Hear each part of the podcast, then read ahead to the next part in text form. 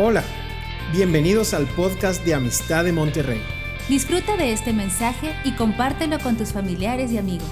Sabemos que lo que Dios te hablará será de bendición para ti y para otros.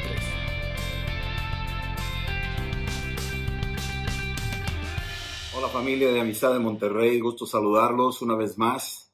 Estamos iniciando el año 2021 y estamos con todo, avanzando contra toda adversidad, contra toda mala noticia, contra toda situación. La semana pasada hablábamos de escribiendo el capítulo 2021, ¿verdad? Hablando del libro de los hechos. Casualmente en estos días eh, que estamos preparándonos para el ayuno de 21 días, yo quiero animarlos que a partir del día de 11, que es el día de mañana, lunes, el día 11 de enero, comenzamos 21 días de ayuno y oración. Mandamos una lista de diferentes objetivos de oración para que ustedes los incluyan, además de los propios que ustedes quisieran incluir en su tiempo devocional. Les quiero animar a que sigan orando. Hay mucho que sucede cuando oramos, cuando realmente el pueblo de Dios se une, nos ponemos de acuerdo y juntos en ayuno y en oración se movilizan ejércitos angelicales, suceden cosas extraordinarias, jamás explicables, no pueden ser aterrizadas en la lógica humana, pero esto es lo que Dios hace a través de este tipo de herramientas espirituales que nos ha confiado. La oración, el ayuno, la santidad, el buscar a Dios en la palabra, el orar en el espíritu, orar en lenguas, estas son armas poderosísimas. La alabanza es una poderosa arma durante estos días y el gozo del Espíritu, que es nuestra fortaleza. Así que quiero animarlos que durante estos 21 días estemos en esas condiciones, avanzando, llevando adelante el mensaje del Señor. Varones, hombres simbólicos, los invito a que se añadan, a que se integren a la, a la oración diaria que tenemos de 8 a 8.45 todos los días, intercediendo sin parar desde que empezó toda esta situación de la pandemia. Creemos que hay un Dios que sí contesta y vamos a seguir adelante como viendo lo invisible. Ahorita vamos a ver algo de eso. También quiero animarlos a leer la Biblia, leerla desde el principio hasta el final, empezar a leerla metódicamente, escudriñando la escritura, subrayando algunas palabras claves, teniendo una libreta al lado para apuntar aquellas aquellos versos, aquellas palabras que el Espíritu Santo va a saltar como una rema para tu vida. Apúntalas por ahí. Vale la pena que también escribas eso. Casualmente, al principio del día primero, en la madrugada, tuve un sueño. Y, no soy muy de sueños, pero a veces los platico porque pues me pasan a mí a, veces esas cosas. Yo también siempre estoy con la advertencia de no se vayan por los sueños, por favor tengan mucho cuidado, porque no todos son de Dios y algunos andan por ahí hablando de más que no son así. Pero se me hizo muy curioso porque en este sueño tuve la oportunidad, estaba en el sueño y me desperté porque en el sueño había visto a, una, a un personaje que, hace muchos años la, había oído, pero ya se me había olvidado. Este, se llama Corinne Ten Corinne Ten eh, era una mujer de Holanda que durante la guerra eh, abrió su casa para guardar a judíos y protegerlos. Y los alemanes, los nazis, llegaron y se la llevaron ahí a un campo de concentración junto con su hermana. Parece que la hermana murió ahí en el campo de concentración y terminó la guerra, pero Corin Temple era de esas familias sólidas cristianas que amaban al Señor y, continuaba. Terminó la guerra y empezó a predicar y un día este, estuvo compartiendo la palabra y escribió un libro y a mí me tocó leerlo y me impactó mucho porque es una mujer de fe, una mujer tremenda, de una fe que de veras necesitamos esa fe en estos tiempos. Y total, en ese sueño la, soñé. Y soñé que se, tomaba una pluma, le quitaba la tapa y me la daba. Y en ese proceso me dio la pluma sin la tapa y, se desvaneció, ya, ya, no, ya se fue por ahí, ya no la vi, pero me quedé con la pluma. Y entonces estaba ahí en esta carpa, una carpa blanca, esas como carpas de campaña, de guerra, y pues estaba ahí con la pluma en la mano y de repente me desperté. Ahí terminó el sueño, fue un sueño así muy, muy peculiar. Pero curiosamente, cuando terminó, este, ya yo en mi devocional en la mañana estuve con hombres simbólicos orando, de ahí procedía a, prepararme, tomé mi agenda, yo tengo una agenda que todos los años compro una agenda del año para apuntar los diferentes objetivos, mis compromisos, mis asuntos y uno que otro pensamiento. Pero cuando abrí esta agenda nueva, es una agenda totalmente nueva, la abrí en la primera página, es una agenda de una impresora de una compañía cristiana, entonces eh, siempre hay pensamientos cristianos, hay versículos cristianos. Y me, me llamó la atención al abrir la primera página donde decía enero, venía un pensamiento y el pensamiento decía lo siguiente, ver lo invisible, creer lo increíble y recibir lo imposible. Y la afirmaba Corinne Temple. Cuando yo vi eso, yo dije, qué curioso, ¿no? Soñé ahorita esto y de repente viene este pensamiento y está eso escrito ahí. Y se me hizo un poco curioso, dije, bueno, pues es una casualidad o algo así. Pero saben, yo quiero hablarles hoy de la fe inconmovible quiero hablarles de la fe inconmovible. De hecho, el congreso que tenemos hoy, en estos, en estos días que se avecinan para los pastores, líderes, misioneros, servidores de la obra en Amistad de Monterrey, que vamos a tenerlos en este mes de enero, se llama Fe Inconmovible. Ese fue el nombre que se le puso. Pero hoy quiero hablarte de la fe inconmovible, que estoy seguro que te va a bendecir. Aquí cuando hablamos de lo, de lo que estamos eh, oyendo de las situaciones que están pasando, nos damos cuenta que a veces nos sentimos incompetentes, o sea, no sabemos ni por dónde entrar. A mí me llegan llamadas todos los días y no sé ni para dónde voltear. Yo digo, ¿y ahora? Este, pasó esto, pasó lo otro, le sucedió este, le sucedió lo otro, y, y como que de repente estamos abrumados de tantas noticias y decimos, ¿por dónde le entro a todo esto? Pero Dios ha sido muy fiel en no soltar a su pueblo, de darnos dirección en medio de toda esta situación de la pandemia, de la situación política, de la situación económica, de la situación social, de lo que está pasando en el mundo, de las cosas climatológicas, todos estos temas. Dios está en control soberano y Él quiere un pueblo que le crea y que tenga una fe inconmovible. Esto es bien importante para nosotros. Voy a volver al tema de lo que dijo Corin Temple. Dijo una cosa, esto es importante, ver lo invisible. Yo quiero llevarte al libro de Hebreos, en el capítulo 11, donde vemos a un hombre que veía lo invisible. El hombre se llamaba Moisés. Capítulo 11, y en este capítulo habla de él. Voy a leerte estos versículos para que más o menos podamos ir encarrilándonos hacia esa fe inconmovible. Por la fe, versículo 23, capítulo 11, versículo 23, dice, por la fe Moisés, cuando nació, fue escondido por sus padres por tres meses, porque le dieron niño hermoso y no temieron el decreto del rey. Parece que en ese tiempo el decreto era que abortaran a todos los niños varones. Parece que el decreto de hoy en día es abortar y va a haber una ley donde se va a tratar de abortar. Y creo que el mismo enemigo sabe que viene una generación de valientes, de hombres y mujeres inconmovibles en la fe. Y por eso mismo el enemigo quería matar a los niños varones en los tiempos de Moisés. Pero Moisés escapó de ese edicto del rey porque los padres no aceptaron hacerlo. Y yo quiero animar a los padres, no aceptes el edicto del rey, no aceptes el edicto de lo que te pueda decir las leyes de estos tiempos que están diciendo que abortemos o que tienes la opción de abortar, no lo aceptes. Mira a esos niños en fe. Cree que esos niños van a ser tremenda bendición para la nación y para el mundo entero. Versículo 24. Por la fe Moisés, hecho ya grande, rehusó llamar, se rehusó llamarse a sí mismo hijo de la hija del faraón. O sea, tenía todos los privilegios tenía todos los derechos, ya estaba integrado en la familia del faraón. Recuerden que llegó ahí el canasto con el bebé, ahí la, hija del faraón lo, lo, apropió, este, y ella fue la que se encargó y creció ahí en la corte del faraón y podría haber sido integrado como un hijo adoptivo de parte del faraón, pero él no aceptó esos privilegios, no se identificó con ellos. Y yo quiero animarte que no te identifiques con las cosas del mundo, no señor, Tú enfócate en las cosas eternas. Pon tus ojos en las cosas de Cristo. Versículo 25. Escogiendo antes ser maltratado con el pueblo de Dios que gozar de los deleites temporales del pecado.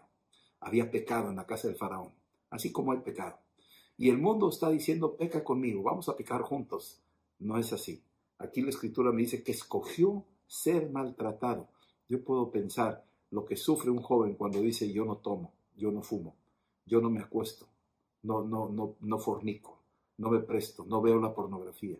El maltrato, la crítica de las mayorías que se burlan y se ríen y hasta lo pueden segregar o maltratar o golpear por su posición de mantener su posición santa delante del Señor. Bien, versículo 26. Teniendo por mayores riquezas el vituperio de Cristo que los tesoros de los egipcios, porque tenía puesta la mirada en el galardón. Así es que estas riquezas que ofrecía este faraón, y en este caso las riquezas, como le dijo el diablo a Jesús, todos estos reinos te daré, no los aceptó.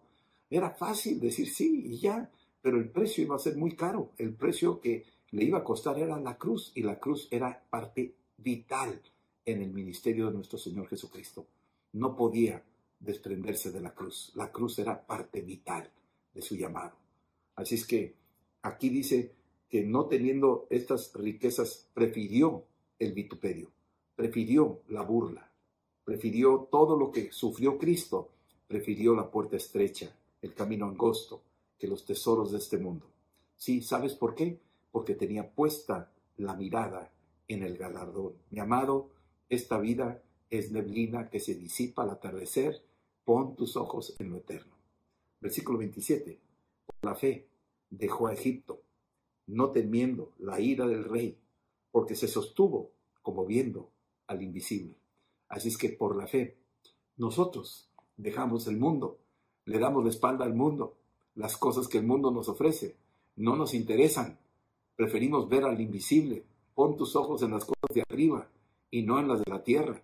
Aquí Moisés se sostuvo se sostuvo, dice ahí, se sostuvo. Hay un mantenimiento cuando tú pones tus ojos en lo eterno.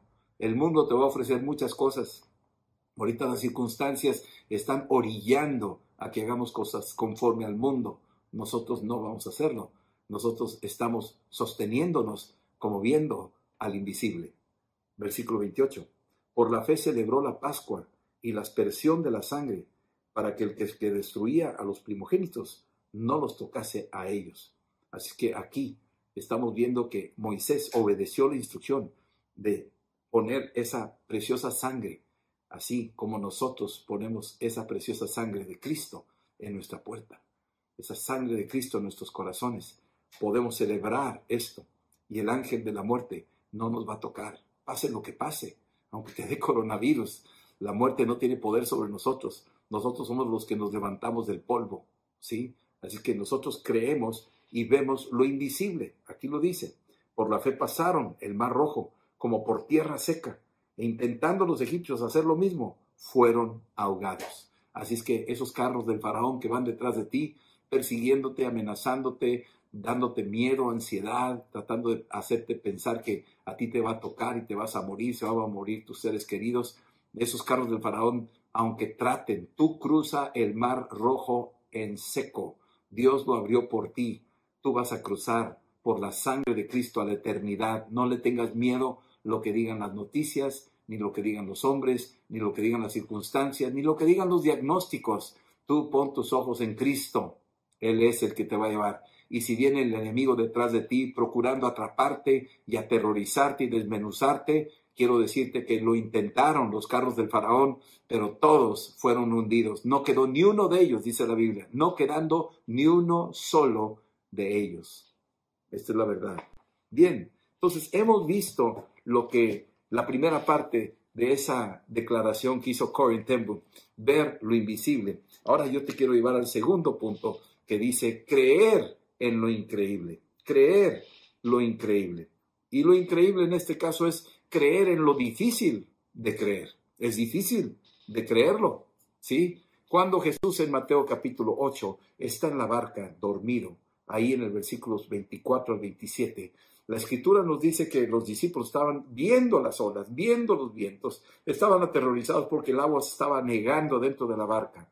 Probablemente es la situación actual, donde ya se nos está metiendo el agua adentro de la barca y sentimos el agua al cuello, ya no sabemos ni para dónde voltear, a quién acudir, si la vacuna o si es esto, si es el otro, qué, me pongo, con qué me quito, con qué me curo. Y entonces hay una confusión y una tensión tremenda, hay un pánico en el barco.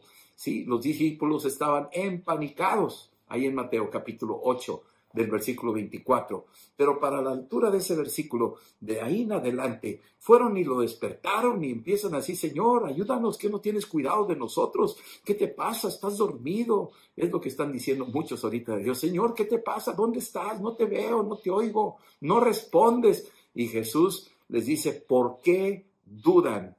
¿Por qué no creen? La primera reprensión no fue a los vientos ni al mar, fue a la incredulidad de ellos. Y ellos estaban así, nos regañó, sí, nos está regañando por no creerle. Dice el Señor, ¿por qué no creen? Y volteando al viento lo reprendió, cállate. Y luego reprendió al mar, cállate. Y los dos se pusieron quietecitos, los calmó.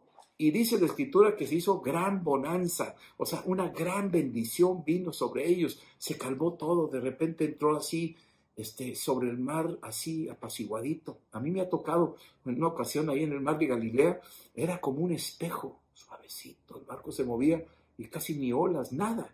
Era, era un espejo de vidrio, así calmado. Uy, yo decía, wow, pero cuando cruzaron en aquella ocasión se soltó una verdadera tempestad que yo me digo, me imagino lo que habrá de haber sucedido en esa ocasión, haber sido terrible, cambia de una situación a otra.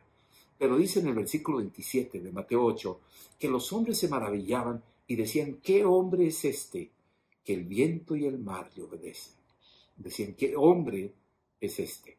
Así es que sí, es difícil creer. Sí, tiene su precio eh, el, el poder creer, el poder tener una fe inconmovible. Es difícil, claro que sí, pero no es imposible. Sí, sí se puede. La escritura nos dice que ahí dijeron, ¿qué hombre es este que aún el viento y el mar le obedecen? ¿Sí? Cuando vieron esto, ¿qué hombre es este? Me gusta la palabra hombre, porque la palabra hombre es exactamente lo que somos, seres humanos. ¿Qué ser humano es este? Pues sí, era el Hijo de Dios. Pero ahora, dice ahí en Santiago 5:17, Elías era un hombre sujeto a pasiones, igual a las nuestras. Y oró y dejó de llover por tres años y medio. Y volvió a orar y llovió. Pero ahí dice, Elías era un hombre sujeto a pasiones, igual que las nuestras. Así es que, si dice ahí hombre, es la misma palabra de Mateo 8:27. ¿Qué hombre es este? Si tú eres una persona un cuerpo, alma y espíritu, alguien que ha creído en Cristo, pues sí, tiene la naturaleza humana. Pero ahí dice, ¿qué hombre es este que aún el viento y el mar le obedecen? Así es que tú y yo tenemos esa gracia dada por la fe en Cristo Jesús de poder también tener ese poder y esa autoridad para reprender y las cosas se ponen en su lugar en el nombre de Jesús. Eso es la fe increíble. Y la tercera cosa, la tercera cosa aquí es recibir lo imposible. Decíamos ahorita, ver lo invisible, creer lo increíble y recibir lo imposible. Muy bien, recibir lo imposible. Mateo 17 dice aquí una historia de Jesús cuando estaba ahí los discípulos tratando de echar fuera un demonio y no podían, dice la escritura que no pudieron echarlo fuera y Jesús se incomodó con ellos. Jesús se molestó con ellos porque no habían creído en lo que Dios les había otorgado, lo que Jesús les había dicho. Mateo 17, versículo 14, eh, dice que cuando llegaron Ahí al gentío vino a él un hombre que se arrodilló delante de él diciendo, Señor, ten misericordia de mi hijo que es lunático y padece muchísimo porque muchas veces cae en el fuego y muchas veces en el agua y lo, lo he traído a tus discípulos, pero no le han podido sanar. Y respondiendo Jesús dijo, oh generación incrédula. Uh, ahí se molestó el Señor. Cuando no hay fe y una fe inconmovible, el Señor como que dice, yo estoy esperando más de ti. Aquí está diciendo, oh generación incrédula y perversa, ¿hasta cuándo he de estar con vosotros? ¿Hasta cuándo os he de soportar? Imagínate, o sea, la incomodidad de Cristo de que no hubiera fe. Y Él busca no una fe sencillita, Él quiere una fe inconmovible. ¿Sí? Ahí dice en Hebreos, capítulo 11, versículo 6, dice que sin fe es imposible agradar al Señor. Aquí está desagradado, está, está incómodo, está molesto, no le creen, no le están creyendo. Y entonces el Señor dice, oh, generación perversa, ¿sí? ¿Hasta cuándo los tengo que soportar? Imagínate Jesús, ¿hasta cuándo tengo que estar con ustedes? Yo creo que el Espíritu Santo adentro de nosotros está diciendo, ¿hasta cuándo te tengo que, estar morando en ti? Ya, créeme, créeme, créeme. Una fe inconmovible. Y dijo, tráigamelo para acá. Y se lo trajeron y lo echó fuera.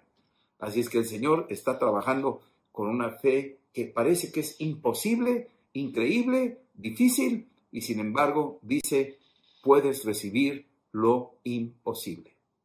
Lo puedes recibir lo imposible. ¿Sí? Jesús les dice más adelante, versículo 18, reprendió Jesús al demonio, el cual salió del muchacho, y éste quedó sano desde aquella hora. Y viendo entonces los discípulos a Jesús, aparte le dijeron, Señor, ¿por qué nosotros no pudimos echarlo fuera? Y Jesús les dijo, por vuestra poca fe. Porque de cierto os digo que si tuvierais la, la fe como un grano de mostaza, dirías a este monte, pásate de aquí allá, y se pasaría. Y nada os será imposible. Ahora tú dices, espérame, tú dices por vuestra poca fe y le está diciendo un grano de mostaza. ¿Qué quiere decir eso? Que ellos tenían menos que un grano de mostaza. Menos que un grano de mostaza. Para Dios, un grano de mostaza es una fe inconmovible. Con eso tiene. El Señor se agrada con ese granito. Pero si no tiene ni eso, pues entonces el Señor no puede trabajar a través de ti. Pero ¿sabes qué? Esa fe inconmovible opera en cada uno de los creyentes. ¿Sabes por qué? Porque desde el primer día en que confesaste a Jesucristo como tu Señor y Salvador, a partir de ahí ya accionaste la fe que Dios te dio. No es por ninguna obra, no es porque tanto haces, es porque has utilizado la fe que Él te puso, te dio, y esa fe la has utilizado en la persona correcta, en la persona de Jesucristo. Y si lo hiciste, entonces tu fe se activó y entonces debe de ser una fe inconmovible, una fe que puede hacer que las montañas se muevan, una fe que puede tocar, que puede liberar, que puede sanar, una fe que puede hacer cosas que humanamente no son posibles. Esa fe es la que tenemos que tú y yo despertar. Tenemos que creerle, creerle, creerle al Señor tenemos que someternos y resistir al diablo y él huirá de nosotros. Hay un pasaje ahí en Marcos 5 donde una mujer desesperada fue y extendió su mano porque tenía flujo de sangre por 12 años y al tocarlo dijo, si tan solo lo toco, sé que me puedo sanar. Y entonces ella extendió su fe y tocó la persona correcta y de ahí fluyó el poder de sanidad y fue sanada recibió lo imposible. Era imposible. Los médicos ya habían agotado todas sus herramientas, sus vacunas, todo. No podían hacer nada. Y sin embargo esta mujer se extendió y tomó creyendo, accionó su fe y se hizo una fe inconmovible. Nada la detuvo, ni las multitudes, ni el qué dirán, ni nada de nada se atrevió. Luego viene ahí otro personaje que es Jairo, en el mismo capítulo 5 de Marcos y él está buscando a Jesús para que sane su hija que se está muriendo. Para entonces, después de todo este evento del milagro de la mujer con flujo de sangre, llegan los amigos y dicen, ya no lo molestes, ya murió tu hija, ya, se acabó, no hay más que hacer. Y está totalmente decaído, desanimado, deprimido, y Jesús voltea ahí en el capítulo 5, versículo 36, y le dice, no temas, solo cree. No, no temas, solo cree. Es lo que le está diciendo y está ahí entre la espalda y la pared. Ahí Jairo está diciendo, pero me acaban de decir mis amigos, por eso, pero yo te estoy diciendo, no temas, solo cree. Haz que decide, ¿qué escoges? Y dijo, no, pues te creo. Pues, ok, vamos a tu casa. Y llegaron a la casa y todos están llori y haciendo un escándalo. Y dice, tranquilos, la niña no está muerta, está dormida. Y se ríen de Jesús y dice, con permiso, yo no trabajo con este tipo de gente. Yo trabajo con gente que me cree. Y jaló a sus tres discípulos que sí eran creyentes. Jaló a Pedro, a Jacobo y Juan y también a Jairo y a su esposa. Y entraron a la habitación y puso sus manos sobre la niña y le dijo, Talita Kumi. Y se levantó la niña. Ahora tú dices, bueno, pero yo oro por, se me ha muerto un ser querido, se, se me ha complicado una cosa, la, economía, el trabajo, eh, eh, yo veo las cosas muy difíciles, no veo, tranquilo, no pasa nada. Si tú has compartido el Evangelio a esa persona que se murió, tranquilo, tú vas a ver cosas inconmovibles, tú tienes que tener una fe que va más allá de lo que estás viendo, tú tienes que tener una fe que va más allá de tu tiempo créele al Señor. Tú activa tu fe y ora hasta que suceda el milagro. Y si no sucede, tranquilo, Dios está en control y Él va a levantar a esa persona. Será el último día, no importa qué, qué tanto quieres tú vivir, 100 años, 200 años, no, se trata de eso. Tú pelea tu batalla, ora por la sanidad, ora por el milagro, ora por la liberación, ora por la conversión. Tú sigue orando, como viendo al invisible, y tú vas a recibir aquello que es imposible lo vas a recibir en el nombre de Jesús. Ahora, yo quiero terminar con este mensaje, con esta palabra. En el libro de Hebreos, capítulo 12, hay una, una palabra que es importante que la tengamos en estos días. Es una palabra que te va a ayudar a entender qué es lo que te impide tener una fe inconmovible. Te voy a decir lo que te impide tener una fe inconmovible. Capítulo 12 del libro de Hebreos dice lo siguiente, empezando por el versículo 25, versículo 25. Vamos a leer lo siguiente. Mira que no deseches al que habla. Porque si no escaparon aquellos que desecharon a los que los amonestaban en la tierra, mucho menos nosotros si desechamos al que amonesta desde los cielos. Aquí está hablando bien claro. Está diciendo, mira, te está hablando el Espíritu Santo. Te está diciendo la palabra de Dios aquí no lo deseches, no lo ignores. Yo sé que algunos están diciendo, bueno, pues será, pues, este se me hace un poquito exagerado, se me está yendo un poquito para un lado y, yo creo que es demasiado, no le, no le puedo aceptar eso de la fe inconmovible y, que puedan suceder milagros. El que no ve la situación, ¿a poco estás ahí eh, tapando el sol con un dedo? ¿No quieres ver la realidad? Yo quiero decirte algo, Dios es fiel a su palabra y yo me sostengo como viendo lo invisible y tú también debes de verlo de esa manera. La Biblia te lo está pidiendo que así sea, te lo está ordenando. Entonces, no deseches, ¿sí? No deseches al que te está molestando aquí en la tierra, porque ahora te está hablando desde los cielos la palabra de Dios. Este mensaje yo lo preparé ahora, pero esto es un mensaje eterno. Esto es algo que Dios tiene para ti, para mí, y tienes que tomarlo como algo que tú lo necesitas. Versículo 26. La voz del cual conmovió entonces la tierra, pero ahora ha prometido diciendo, aún una vez y conmoveré no solamente la tierra, sino también el cielo. La palabra conmover es voy a sacudir. ¿Sabes lo que está pasando en el mundo? Está sacudiendo a las naciones, está conmoviendo a la ciencia, está conmoviendo la economía, está conmoviendo la política, está conmoviendo las religiones del mundo, las está sacudiendo, está haciendo algo tremendo, está conmoviendo los cielos, está conmoviendo la tierra, las naciones. Ageo en el capítulo 2 nos habla, he aquí viene el deseado de las naciones y va a hacer temblar los cielos y la tierra, todo va a ser sacudido. Dios se está encargando de hacer algo y en ese sacudimiento tiene un gran propósito. Ese gran propósito es que está buscando la fe inconmovible. Todo lo demás, todas las añiduras, todas las ideas, todas las letanías, todas las vanas repeticiones, todos los, los sortilegios, todas las supersticiones, todos los ídolos, todas las imágenes, todas esas cosas se van a caer como Dagón. Él está buscando lo inconmovible. Es lo que está buscando. Está buscando esa fe inconmovible. Y dice aquí más adelante, versículo 27. Y esta frase, aún una vez, indica la remoción de las cosas movibles. Hay cosas movibles que están ahí en el corazón. Hay cosas que hemos tenido ahí, las, las hemos eh, puesto como más importantes. Esas cosas son movibles. Lo más inconmovible es la palabra, que el cielo y la tierra pasarán, mas mis palabras jamás pasarán. Esto es lo inconmovible.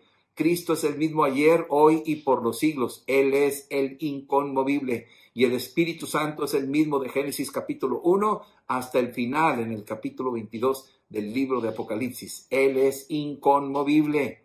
Y esos son nuestros recursos para mantenernos en una fe inconmovible, que no se mueve, que no se deja llevar por vientos de doctrina, que no se desanima, que no se desalienta, que es como Esteban delante de los que lo amenazaban. Con todo y eso, decía, veo los cielos abiertos y al Hijo de Dios parado. Estaba ahí sentado a la diestra del Padre, lo vio de pie. Dice ahí, lo vio de pie porque lo está recibiendo al primer mártir de la iglesia. Ni la muerte lo podía intimidar. Tenía una fe inconmovible. Y esa es la fe que estamos buscando tú y yo. Versículo 28.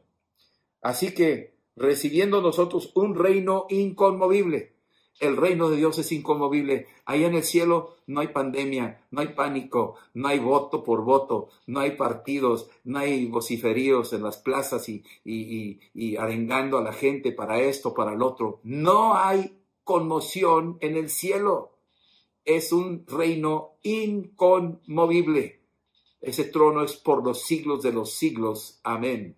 Aquí lo dice inconmovible. Tengamos gratitud, dale gracias a Dios que tienes esto, que es inconmovible. Empieza a darle gracias, comienza a decirle gracias Señor. A tu adversidad, enfrente de ella, dile yo le doy gracias a Dios. A tu problemática, tú dile yo le doy gracias a Dios a esa situación ahí en el hospital, estás esperando un ser querido que está ahí tendido, entubado, tú dile, yo te doy gracias a ti, Señor, gracias a ti, Señor, que tú eres más poderoso que todas estas enfermedades, que todo esto que está aquí, esa gente ha recibido a Cristo, te doy gracias porque se va a ir directo al cielo, en el nombre de Jesús, te doy gracias, Señor, por tu fidelidad, inconmovible, inconmovible, aquí lo dice, dale gracias y mediante ella, ahora sírvele al Señor. Si Dios te ha dado esa fe inconmovible, sírvele al Señor. Sírvele. ¿Cómo le vas a servir? Predicando el Evangelio, testificando a los demás que Cristo es el Señor de tu vida. ¿Sí? Testificándole. Sírvele a Dios, agradándole. Agrádale con temor.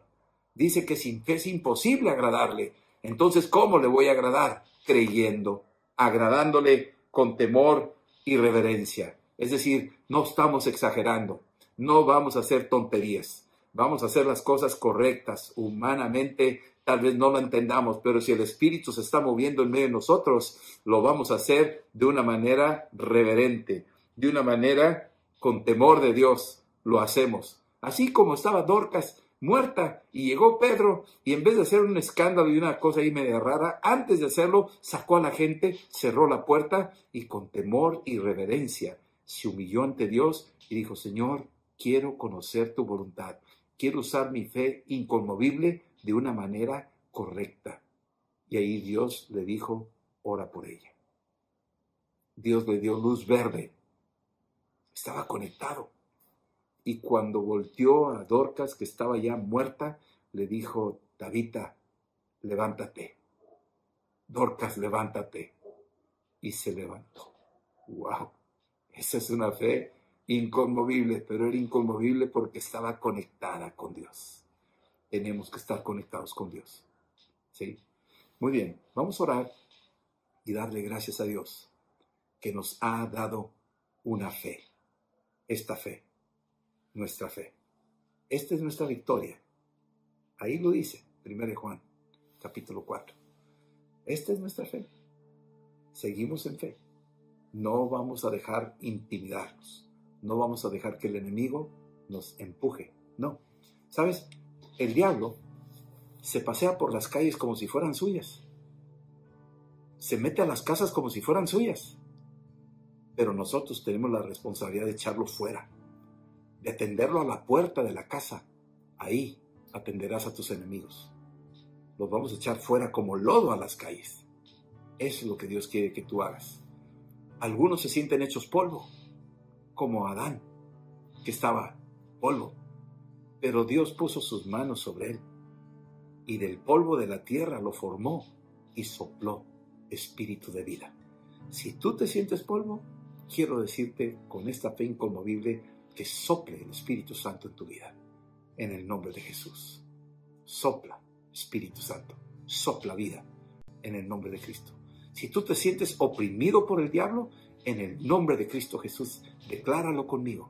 Lo echo fuera como lodo a las calles. Eso lo dice ahí el Salmo 18. Si tú te sientes que está amenazando entrando en tu casa, en tu economía, en la salud de tu familia, en la salud de tus hijos, en tu relación matrimonial, tú tienes todo el derecho de atenderlo a la puerta. Atiende al enemigo a la puerta. Y le vas a decir, aquí no entras. Porque aquí en la puerta, por si no lo viste, aunque sí la hueles, es la sangre de Cristo. No puedes entrar aquí.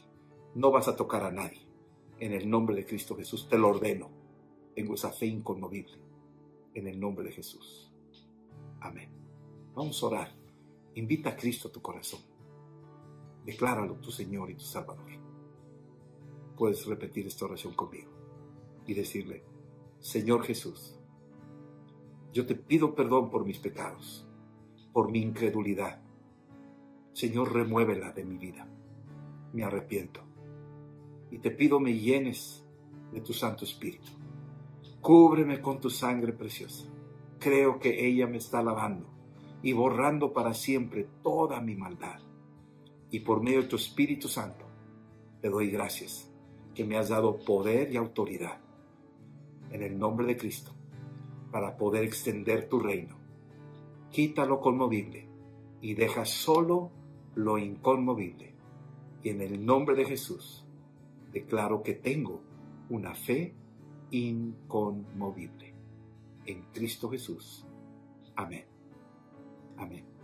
Si tú hiciste esta oración, te invito a que participes en el ayuno que comenzamos a partir del día 11 de enero, el día de mañana lunes, y del 11 al 31 de enero vamos a estar ayunando como ayunó Daniel, un hombre que tenía una fe inconmovible, que ni los leones lo podían tocar, una fe inconmovible que sacudió reinos, el reino de Nabucodonosor y el reino de Medo-Persia los conmovió, los sacudió un solo hombre, porque tenía una fe inconmovible.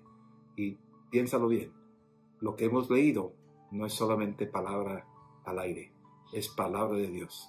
Y eso está surtiendo efectos en tu vida. Declaro que hay una fe inconmovible en ti y que esa fe inconmovible va a conmover todo tu entorno, va a tumbar lo conmovible y va a dejar solo lo inconmovible. Lo inconmovible es la voluntad de Dios. Lo inconmovible es la palabra de Dios. Acuérdate de eso.